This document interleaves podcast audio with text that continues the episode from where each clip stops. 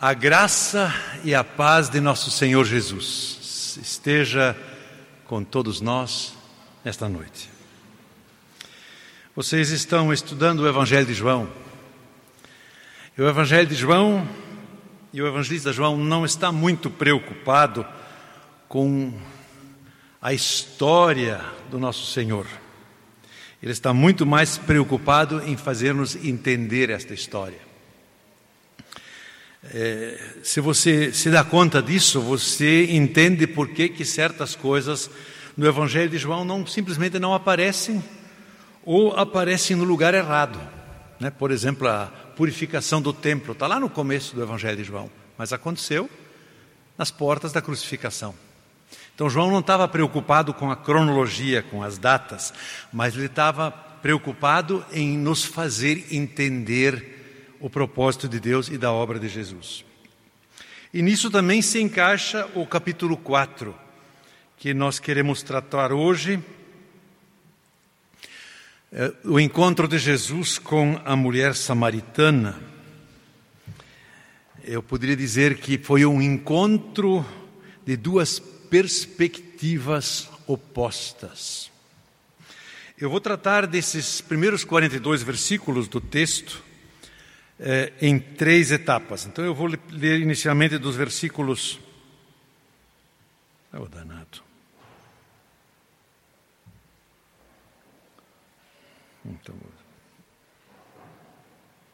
é, diminuiu a letra ainda.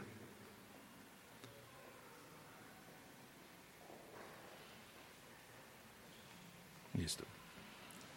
Eu vou ler dos versículos 1 a 15 e fazer uma pausa para algumas reflexões e depois a gente continua em mais duas etapas. Os fariseus ouviram falar que Jesus estava fazendo e batizando mais discípulos do que João, embora não fosse Jesus quem batizasse, mas seus discípulos. Quando o Senhor ficou sabendo disso, saiu da Judéia e voltou mais uma vez a Galiléia. Era-lhe necessário passar por Samaria. Assim chegou a uma cidade de Samaria chamada Sicar, perto das terras que Jacó dera a seu filho José. Havia ali um poço. Jesus, cansado da viagem, sentou-se à beira do poço. Isto se deu por volta do meio-dia. Nisso veio uma mulher samaritana tirar água. Disse-lhe Jesus: Dê-me um pouco de água. Os discípulos tinham ido à cidade fazer comprar comida.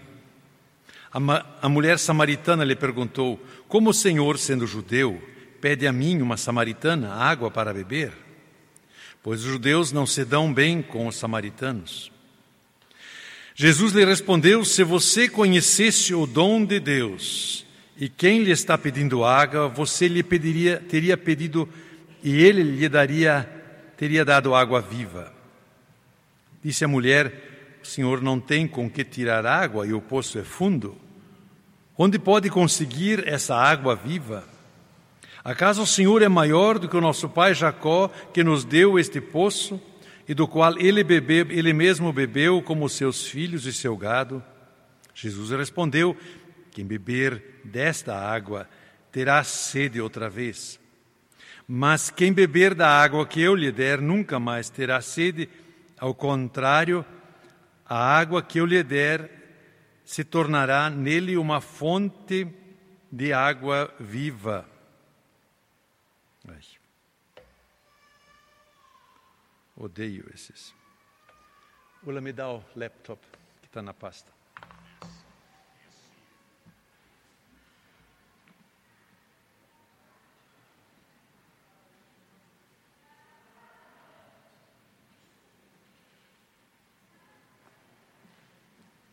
Isso não acontece quando a gente tem as coisas no papel.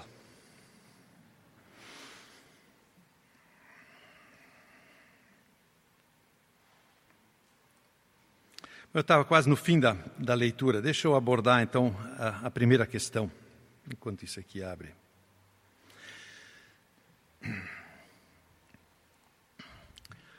A mulher samaritana foi surpreendida com o pedido de Jesus.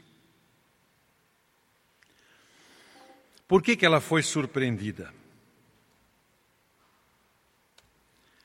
Ela foi surpreendida porque no seu horizonte o pedido que Jesus lhe fez não cabia. O modo de pensar dela, e não só dela, é que o mundo está dividido entre amigos e inimigos. No caso dos samaritanos e dos judeus, isso era uma, um conflito antigo, de já 200, 300, 400 anos antes.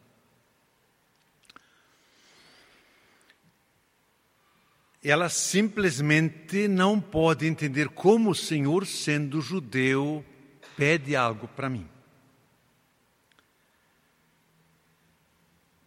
E, e isto é uma, uma maneira de olhar o mundo. Na verdade, é a maneira como o ser humano olha para o mundo, não só aquela mulher samaritana. Não, o ser humano. Eu tive uns dias fora do ar, no sítio não pega telefone, não tem internet, não tem televisão.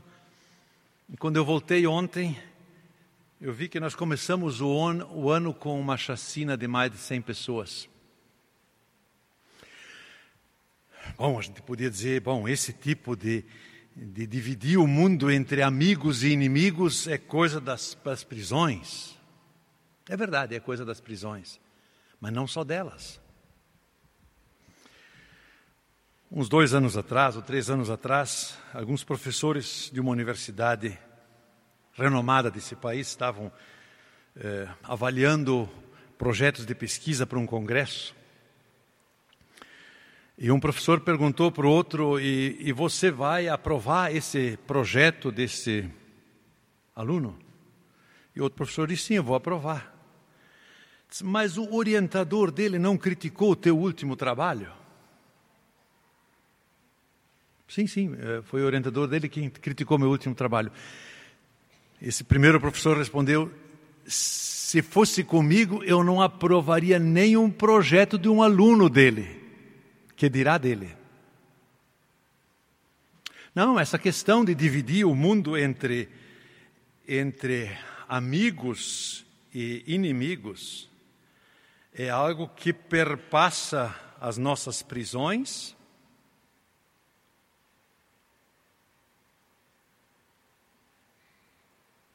Tiriririri.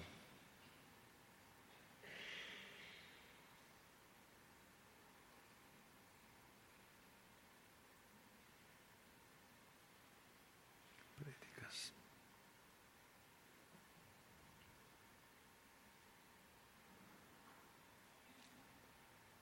Desculpe o meu lápis, eu devia ter vindo logo com, com o laptop.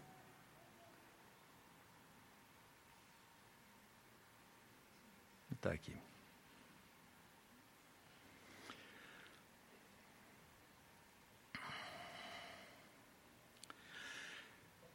Essa, esse conflito, essa divisão do mundo entre amigos e inimigos, talvez tenha um, no meio mais culto tenha tenha um, um amortecedor no meio, né? É, é amigos, concorrentes e inimigos.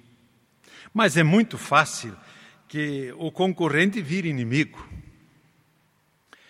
Mas isso não só é uma realidade fora do nosso ambiente. Não, isso também marca as nossas vidas. Porque dividir o mundo entre amigos e inimigos é coisa que marca famílias e marca casamentos. Eu lembro o Caio Fábio dizer, muitos anos atrás, qual é teu maior inimigo? Não é teu cônjuge? É da natureza humana olhar para o mundo com essa perspectiva, com essa divisão. E é por isso que essa mulher ficou surpresa com a pergunta de Jesus. Porque Jesus pede água para alguém que o considera seu inimigo. A mulher não consegue imaginar do que Jesus está falando. E no decorrer da conversa você percebe que ela continua como uma barata tonta. Quando Jesus diz: "Eu tenho, eu tenho uma água para você beber", ela diz: Mas como? Não tem nenhum balde, caneco para pegar água, o poço é fundo. Aí Jesus diz: Eu tenho água viva. Como pode ser isso? Que a gente percebe que o horizonte dela não capta. Agora, nessa, nessa atitude de Jesus, fica evidente que Jesus tem um olhar diferente. Ele não divide o mundo em amigos e inimigos. Os, os, outros evangelistas mencionam que Jesus uma vez olhou para a multidão e teve compaixão dela, porque eram como ovelhas sem pastor.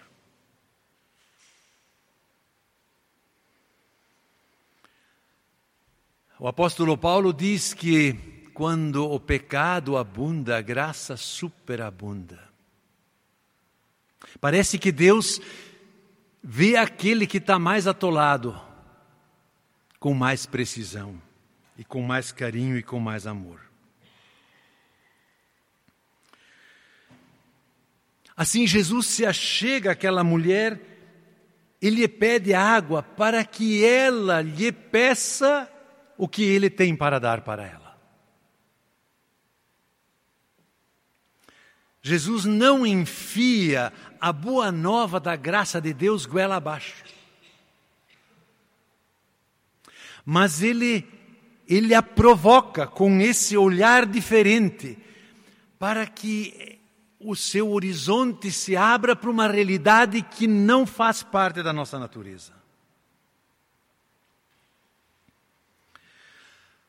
Sim, Jesus tem uma água que não é daquele poço de Jacó. Em João capítulo 7, versículo 37, ele diz: Se alguém tem sede, venha a mim e beba. E quem crer em mim, como diz a Escritura, do seu interior fluirão rios de água viva. É, com essa palavra, Jesus faz uma referência a Isaías 55, os primeiros versículos. Essas duas perspectivas, a perspectiva da mulher, a nossa perspectiva humana, que divide o mundo entre amigos e inimigos, e a perspectiva de Jesus que olha para o mundo com o olhar de Deus, com o olhar de misericórdia, sem perguntar pela gravidade dos problemas e a profundidade do abismo em que alguém se encontra. Essas duas perspectivas, elas não se casam, não dá para juntar elas, é como água e azeite. Você pode jogar dentro do mesmo, do mesmo vasilhame, mas eles vão se separar nitidamente. Mas se dois, esses dois modos de visão são tão diferentes, e se a mulher não, se a mulher e você e eu não conseguimos olhar com o olhar de Jesus, a pergunta é como é que como é que essa perspectiva divina pode entrar na nossa vida? Vou continuar a ler os próximos, próximos 10, 11 versículos. Jesus lhe disse: Vá, chame o seu marido e volte. Versículo 16. Não tenho marido, respondeu ela. Disse-lhe Jesus: Você falou corretamente, dizendo que não tem marido. O fato é que você já teve cinco e o homem com quem agora vive não é seu marido. O que você acabou de dizer é verdade.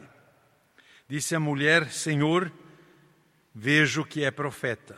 Nossos antepassados adoraram neste monte, mas vocês, judeus, dizem que Jerusalém é o lugar onde se deve adorar.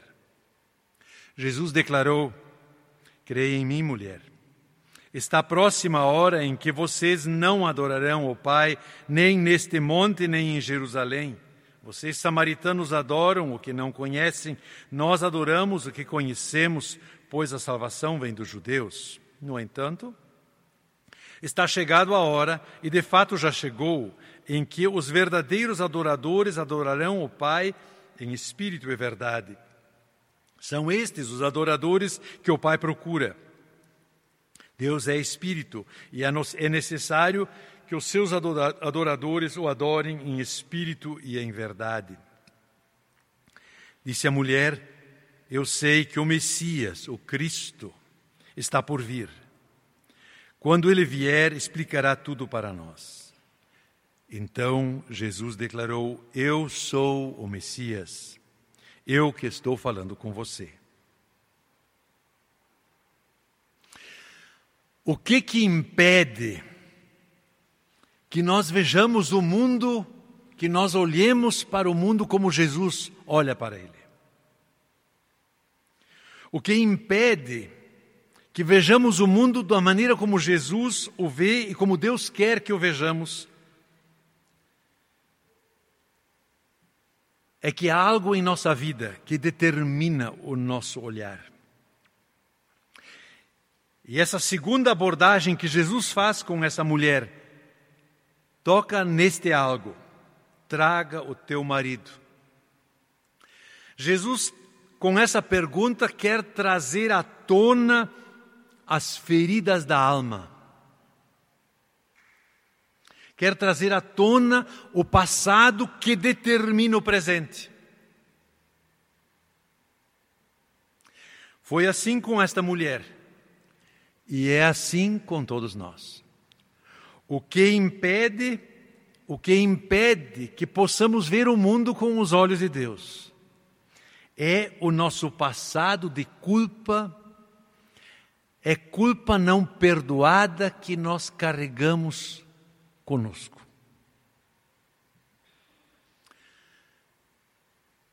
Jesus sabe dos nossos problemas, ele sabe da nossa culpa. Mas é bonito de ver com que delicadeza Jesus leva esta mulher a olhar para si mesma. Chame o teu marido. Eu não tenho marido. É verdade.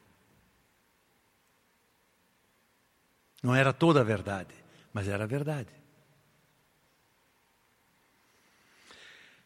Jesus faz ela olhar para o seu para a sua história, para a sua culpa, para aquele, né, quando a gente não é, é cozinheiro hábil, né, eu não sou cozinheiro hábil, às vezes a gente cozinha alguma coisa, encarde a panela se a gente cozinhar de volta naquele encardido, o gosto fica.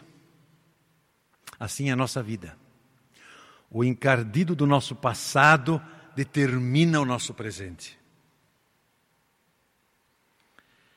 E não há como compreender o Evangelho de Jesus, não há como olhar para o mundo como Jesus olha, sem encararmos o lixo da nossa vida.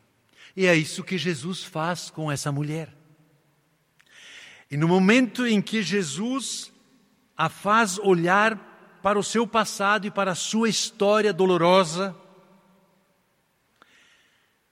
ela percebe que Jesus é alguém diferente do que ela. É claro que essa percepção ela, ela é fragmentária. Vejo que és profeta.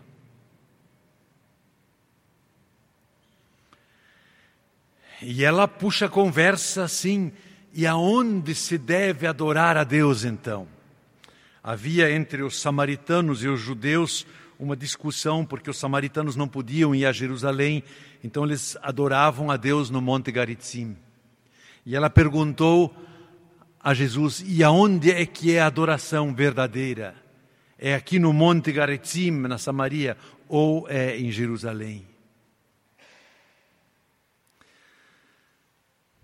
Você já ouviu alguém dizer né, que Jerusalém é a cidade santa de três religiões, né, dos judeus, dos muçulmanos e dos cristãos?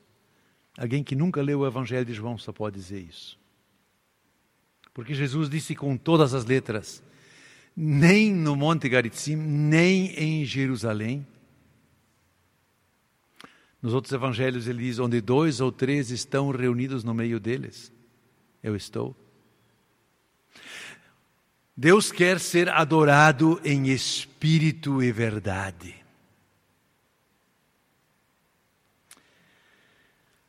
E ela diz sim: quando vier o Messias, ele vai explicar tudo. E Jesus diz: Eu sou o Messias, eu estou falando contigo. Crê em mim, que de ti fluirão rios de água viva. Meus queridos irmãos e minhas queridas irmãs, podem ter passado dois mil anos deste episódio, mas a realidade continua a mesma. Só quando nós permitimos que Jesus nos conduza a olhar para o nosso passado. Só no momento em que nós nos desnudarmos da presença de Deus e permitirmos e admitirmos na presença dele o que ele sabe que nós somos. O problema não é que Deus não saiba que nós somos pecadores.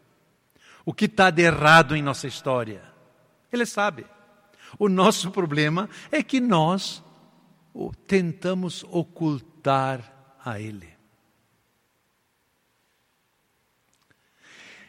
E aí tudo vira, vira, religiosidade, vira uma aparência piedosa que a gente constrói com muito carinho, mas que não resiste. E nós continuamos a viver na velha divisão entre amigos e inimigos.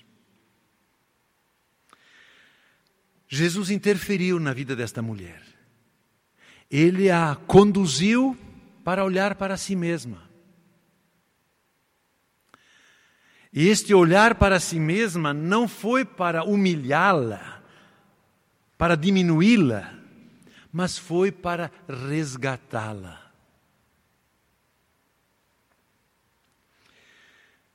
Eu leio o terceiro trecho, do versículo 27 em diante. Naquele momento, os seus discípulos voltaram e ficaram surpresos ao encontrá-lo conversando com uma mulher. Mas ninguém perguntou: Que queres saber? Por que estás conversando com ela? Então, deixando seu cântaro, a mulher voltou à cidade e disse ao povo: Venham ver um homem que me disse tudo o que tenho feito. Será que ele não é o Cristo? Então saíram da cidade e foram ver onde ele estava. Enquanto isso, os discípulos insistiam com ele: Mestre, come alguma coisa. Mas ele lhes disse: Tenho algo para comer que vocês não conhecem. Então os seus discípulos disseram uns aos outros: Será que alguém lhe trouxe comida? Disse Jesus: Minha comida é fazer a vontade daquele que me enviou e concluir a sua obra. Vocês não dizem daqui a quatro meses haverá colheita? Eu lhes digo: abram os olhos e vejam os campos. Eles estão maduros para a colheita. Aquele que colhe já recebe o seu salário e colhe o fruto para a vida eterna, de forma que se alegrem junto com, os, com o que semeia e o que colhe. Assim é o é verdadeiro o ditado: um semeia e outro colhe. Eu os enviei para colherem o que vocês não cultivaram. Outros realizaram o trabalho árduo e vocês vieram a usufruir do trabalho deles. Muitos samaritanos daquela cidade creram por causa do seguinte testemunho dado pela mulher: Ele me disse tudo o que eu, tinha, que eu tenho feito. Assim, quando se aproximaram dele, os samaritanos insistiram que, que ele ficasse com eles, e Jesus ficou dois dias. E por causa da sua palavra, muitos outros creram. E disseram à mulher: Agora cremos não somente por causa do que você disse, pois nós mesmos o ouvimos e sabemos que este é realmente o Salvador do mundo. Imaginem os discípulos voltando das compras do supermercado e veem Jesus conversando com aquela mulher. Nós não podemos dimensionar a proporção do escândalo. Por quê? Porque um rabino judeu jamais cumprimentaria sua mulher na rua. Que dirá falar com uma mulher estranha. Por cima disso, a mulher era samaritana. Dentro das regras de pureza judaica, eh, esse contato estava fora de cogitação. E além do mais, a mulher parece que nem era lá tão bem vista no próprio povoado. Porque ela foi buscar água ao meio-dia. A gente busca água de manhã cedo, no fim da tarde. Ao meio-dia vai quem não pode ir na companhia dos outros. Um pequeno episódio que já aconteceu comigo muitos anos atrás. Eu ia falar com o secretário-geral, da secretário da Sociedade Bíblica em Porto Alegre. Quando cheguei no escritório da Sociedade Bíblica, é, próximo à rodoviária, é, ele não estava, ele disse, ele só vem daqui uma hora. E eu assim, num, num desabafo, pensei em voz alta, vou ter que esperar uma hora. E tinha uma senhora idosa, da Assembleia de, imagino pelo coque da Assembleia de Deus, que disse assim, mas por que, que não vai evangelizar essas moças aqui na rua? a sociedade bíblica ficava numa rua de prostituição. Bom, eu não tinha como contrariar aquela velhinha. Peguei uns folhetos evangelísticos e fui para a rua. E não dei três passos e tinha uma moça lá já que me abordou. Eu fiquei conversando com ela. No que eu estou conversando com ele, vem o pastor secretário da Sociedade Bíblica. Quando ele me reconhece, ele passa por mim e segura a mão assim. Eu cutuquei e ele disse: Ludwig, daqui a pouquinho eu vou no teu escritório, deixa eu terminar essa conversa. Quando eu cheguei no escritório, disse: Oh, Martin, me perdoa, porque eu só pensei mal de ti. Mas eu imagino que isso estava passando na cabeça dos discípulos. Aonde é que nós fomos nos meter? Mas não tinham coragem de perguntar.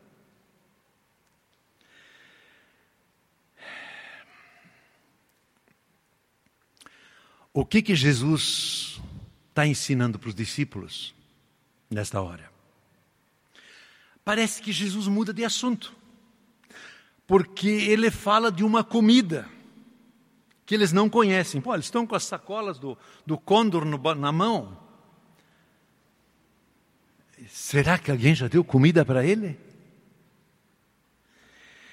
E Jesus volta a falar de uma comida que eles não conhecem, é uma comida que sacia e, e que essa comida é fazer a obra de Deus. Parece bem enigmático, mas não é. Jesus diz uma hora: olha, vocês na verdade foram chamados para colher, porque o trabalho árduo já foi feito. O trabalho árduo foi feito por aquele que morreu na cruz. É Ele quem lançou a semente. É Ele quem gera a transformação. O trabalho esperado dos discípulos é só colher. E Jesus quer fazer os discípulos enxergar a vastidão da colheita à sua volta.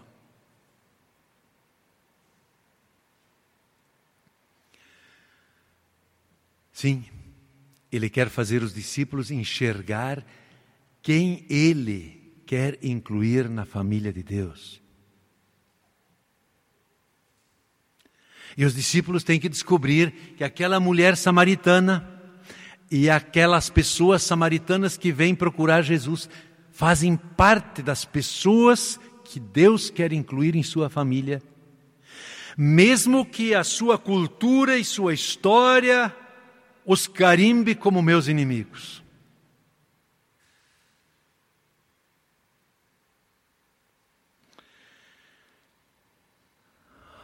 Os campos estão brancos para a colheita. E a pergunta é se os discípulos querem se dispor a trabalhar nesta colheita. A colher o que eles não semearam, mas o que Deus quer que seja colhido. Meus queridos irmãos, nós temos aqui nesta, neste início do capítulo 4 dois, dois focos. Um foco é a mulher samaritana. E esse, esse primeiro foco no, nos leva a fazer a seguinte pergunta: Nós permitimos que Jesus interfira na nossa visão de mundo? Porque, por natureza, também você e eu tendemos a dividir o mundo em amigos e inimigos.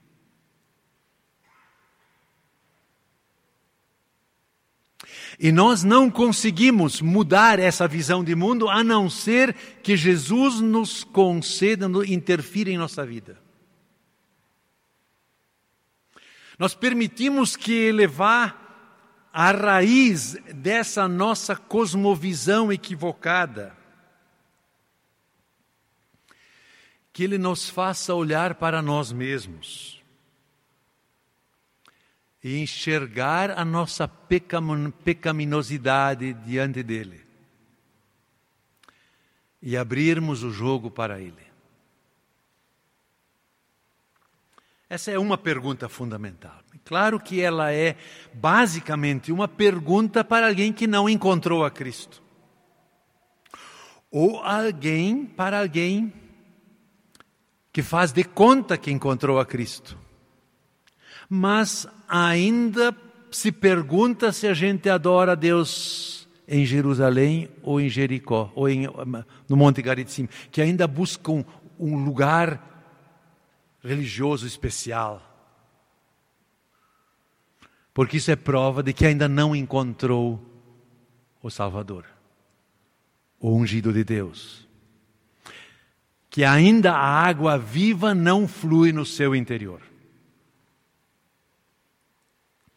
A segunda pergunta que essa narrativa nos faz é para aquele que já permitiu que Jesus interferisse no seu modo de ver o mundo. E a pergunta é: você se dá conta para quem Jesus está olhando, com quem Jesus está conversando à sua volta? Por mais escandaloso que lhe pareça.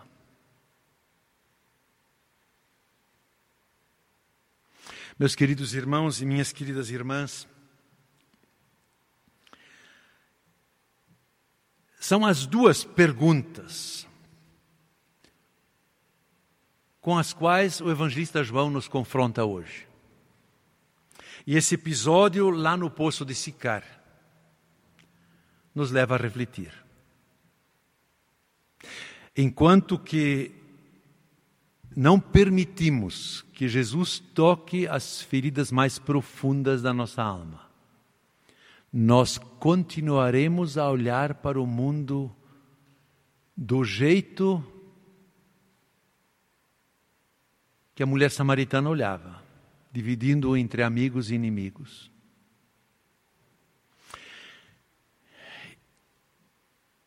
E essa visão de mundo só varia no grau de violência na medida da precisão.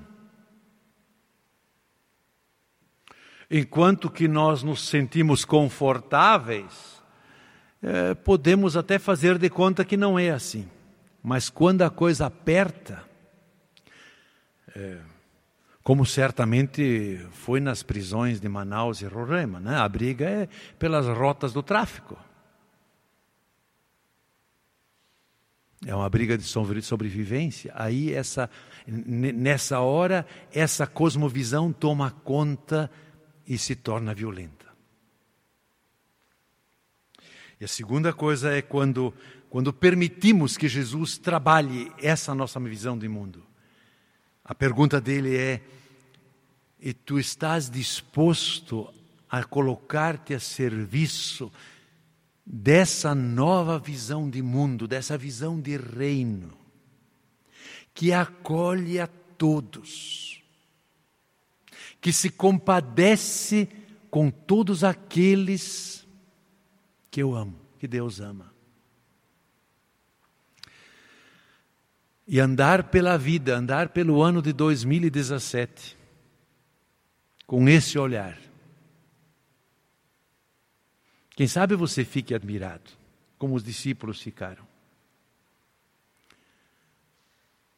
Mas não há ninguém atolado demais na vida que Jesus não queira tirar desse atolador. E Ele quer usar a você e a mim como instrumentos da sua colheita. Que Deus nos abençoe e nos use como instrumentos seus no decorrer deste ano. Amém?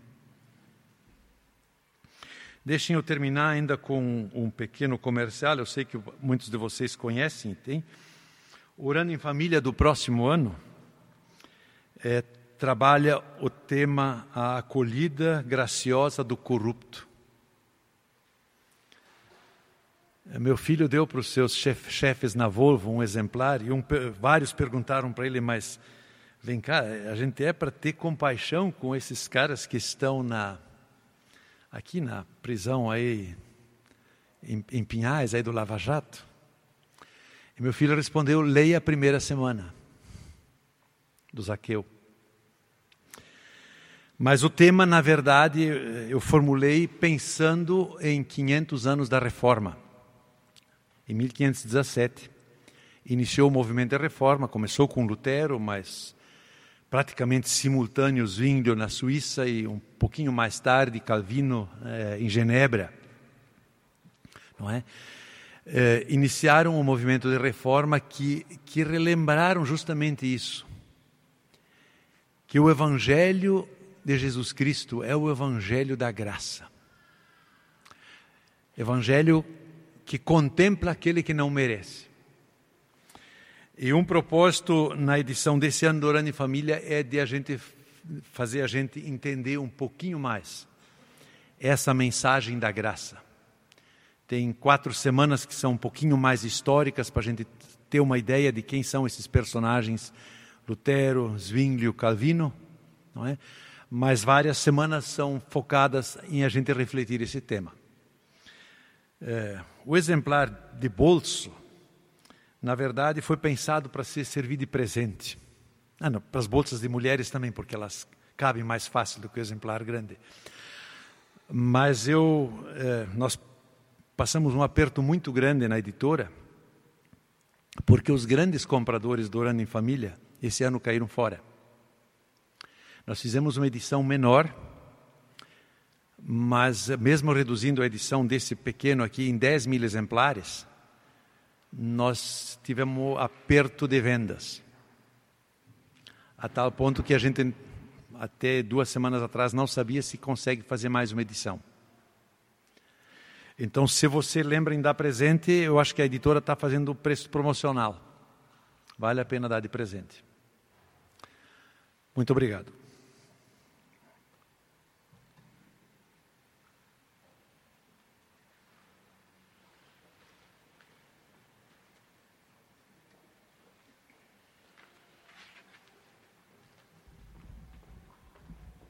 Padilha comprou.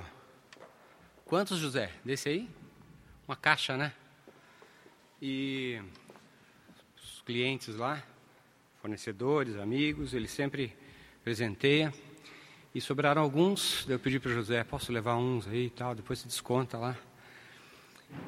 Porque nós tivemos uma reunião é, no final do ano dos grupos e foi uma reunião muito legal aqui na igreja. Tivemos um almoço e surgiram, surgiu aquela questão assim do tipo, é, nós temos o nosso grupo, já está tudo muito jóia, muito gostoso, alguns grupos há bastante tempo, e mas a gente podia fazer alguma coisa a mais. A gente podia talvez pensar em outras pessoas que não conhecem Jesus, né? Enriquecer mais o nosso grupo, sair da zona de conforto. E eu falei, ó, eu preciso disso, para mim é um desafio. E o Laudir é muito jóia. Ele falou, é uma coisa muito simples. O Daniel fez uns, uns bilhetinhos, pôs embaixo das portas do, do condomínio dele lá e falou, ó, vou estudar a Bíblia, você quer? Pode vir. E houveram muitos frutos. E não é uma fórmula mágica. Aí eu falei, puxa, o que, que eu posso fazer? Peguei esses orando em família, juntei com um chocolatinho lá no, no fim do ano e saí de porta em porta lá no nosso prédio. Gente, o resultado foi muito jóia. Muito legal, muito emocionante. Teve gente que saiu correndo, foi para o mercado para comprar coisa para retribuir para a gente. E eu, o pessoal ficou absolutamente é, comovido com, aquele, com, aquele, com aquela lembrança, com, aquele, com aquela preocupação. Sem contar que a gente acaba, você acaba tendo a oportunidade de se identificar. Ó, eu tenho compromisso com Jesus e a minha vida é assim, eu tenho isso. Né? Então, para a gente foi um presente muito legal, de ver a, a reação das pessoas. Né? E o nosso desafio é esse, é justamente esse, é transcendermos essa visão que o Martin colocou aqui para a gente, essa palavra tão, tão jóia. Eu gostaria que a gente tivesse um período de oração, podemos ter, Elcio? Um período de oração para a gente colocar diante de Deus as pessoas que a gente pode evangelizar, que a gente pode se identificar, né, que a gente pode é, trocar aqui ideias e falar de Jesus para essas pessoas. Feche seus olhos um pouquinho, puxe na sua mente.